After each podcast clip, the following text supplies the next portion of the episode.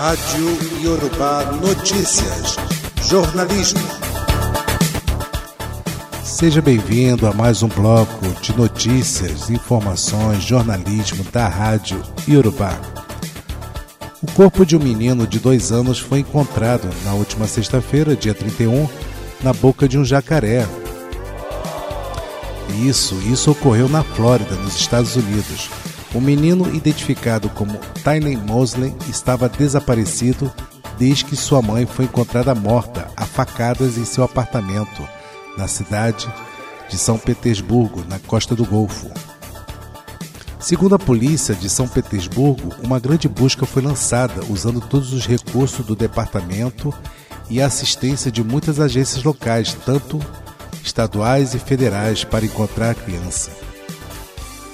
Casal morre e filha sobrevive em queda de balão no México. Sério, o passeio foi um presente para a mãe, que morreu ao pular do balão em chamas. Polícia investiga se a causa do acidente foi um vazamento de combustível e busca o piloto que fugiu após a queda. Ainda tem essa, o piloto do balão fugiu, fugiu depois da queda.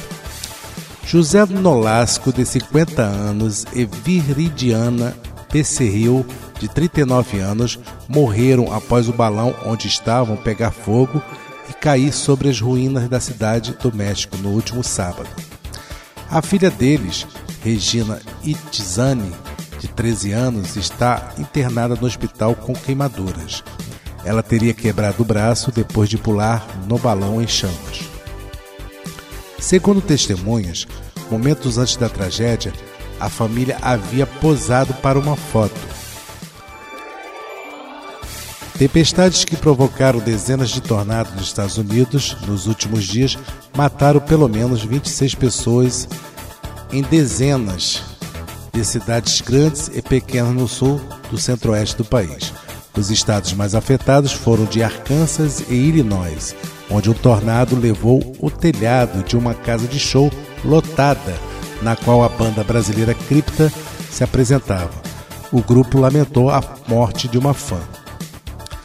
Mais outros seis estados também registraram a formação e a passagem de tornados, que destruíram casas e empresas, quebraram árvores e devastaram bairros inteiros e em uma grande parte do país. Operações comerciais entre Brasil e China sem uso do dólar devem ter início em julho.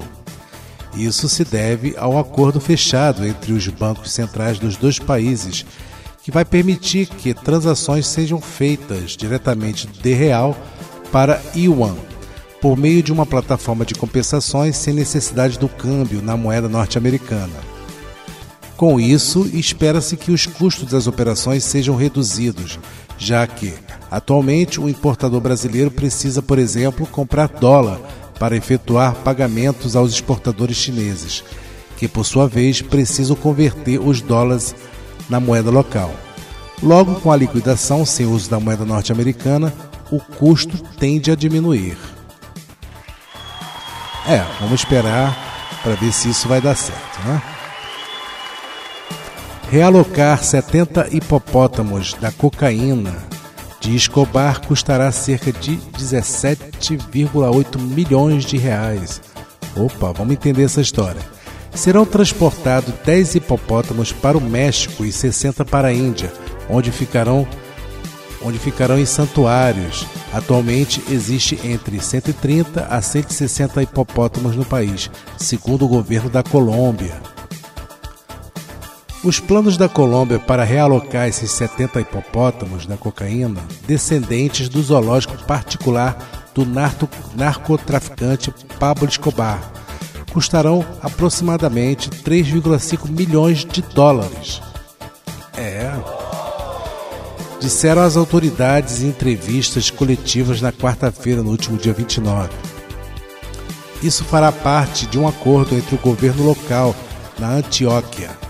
Assinou com várias instituições, incluindo o Instituto Colombiano de Agricultura, a Força Aérea Colombiana e o Santuário de Ostock, no México, para onde serão transportados 10 hipopótamos, informou o comunicado divulgado. Um santuário na Índia fornecerá um novo lar para os 60 hipopótamos, já que é impossível transportá-los de volta para sua África natal e corre risco de perturbar o ecossistema local. O acordo destinará recursos para construir caixas e cobrir custos de transportes aéreos para os hipopótamos. Os hipopótamos originais faziam parte de uma coleção de animais exóticos que Escobar reuniu na década de 1980 em seu rancho, a cerca de 250 quilômetros de Medellín. Após sua morte, em 1993, as autoridades realocaram a maioria dos animais, mas não os hipopótamos, porque eram muito difíceis de transportar. Mas desde então, eles começaram a se reproduzir rapidamente, livres de qualquer predador natural, estendendo seu alcance ao longo da bacia do rio Madalena e agora representa o desafio ambiental e preocupam os moradores próximos, dizem as autoridades. Estamos procurando salvar a vida dos hipopótamos, mas também proteger a vida das pessoas na região de Madalena Médio, disse Aníbal Garviria, governador do departamento de Antioquia, em entrevista coletiva na quarta-feira. Recentemente declarada uma espécie invasora na, na Colômbia, a ameaça dos hipopótamos à agricultura e à segurança das pessoas foi bem documentada em pesquisas, assim como o impacto dos dejetos dos hipopótamos nos níveis de oxigênio nos corpos da água, que pode reduzir a qualidade e causar mortes em massas de peixes. Assim que o Ministério do Meio Ambiente emitir os passaportes dos hipopótamos, os processos de transporte podem acontecer, prever-se que ocorra até o final do primeiro semestre desse ano, diz comunicado. Consumo de carne bovina atinge o menor nível desde 2004 no Brasil, diz estudos. As informações são do relatório divulgado pela consultoria Agro do Banco Itaú, BBA. Alta da produção em 2022 não refletiu o aumento do consumo interno. É claro, né, que a gente sabe que boa parte da nossa carne bovina ela é exportada e vendida para outros países.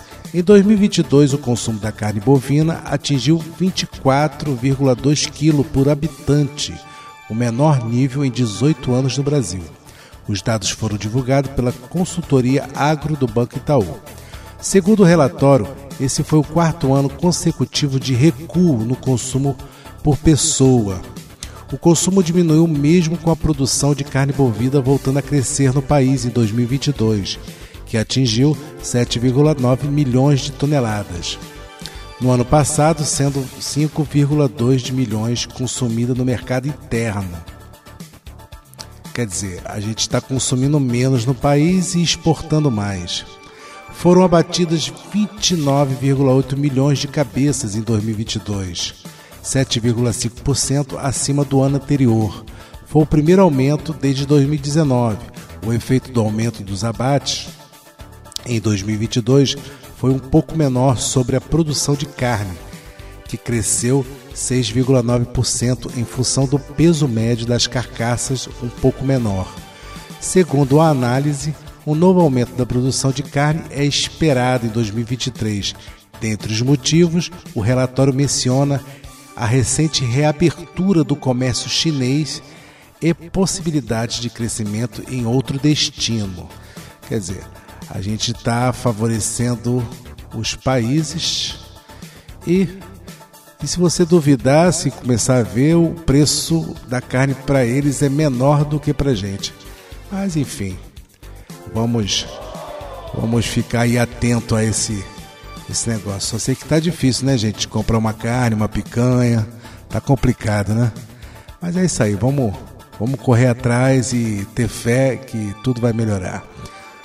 Ryushi Sakamoto, compositor japonês, vencedor do Oscar do famoso pelas trilhas sonoras feitas para os filmes O Último Imperador, Em Nome da Honra e outros épicos, morreu aos 71 anos Sakamoto também era conhecido por sua atuação no cinema, por seu trabalho com a banda Hello Magic, pioneira no cenário de música eletrônica, que foi também o seu próprio co-fundador. Ele viveu com a música até o fim da sua vida. Disse que em seu site A gravadora com qual ele trabalhava, ele sofria de câncer, mas continuou o trabalho em seu estúdio caseiro, sempre que a saúde permitia, acrescentou o comunicado. De acordo com a Avex, a sua morte ocorreu no dia 28 de março. Apresentado ao piano quando criança, Sakamoto viveu para a música como estudante. Ele andava em vagões do metrô de Tóquio, tão lotados que ninguém conseguia se mexer, divertindo-se, contando todos os sons diferentes que o trem fazia ao longo do caminho.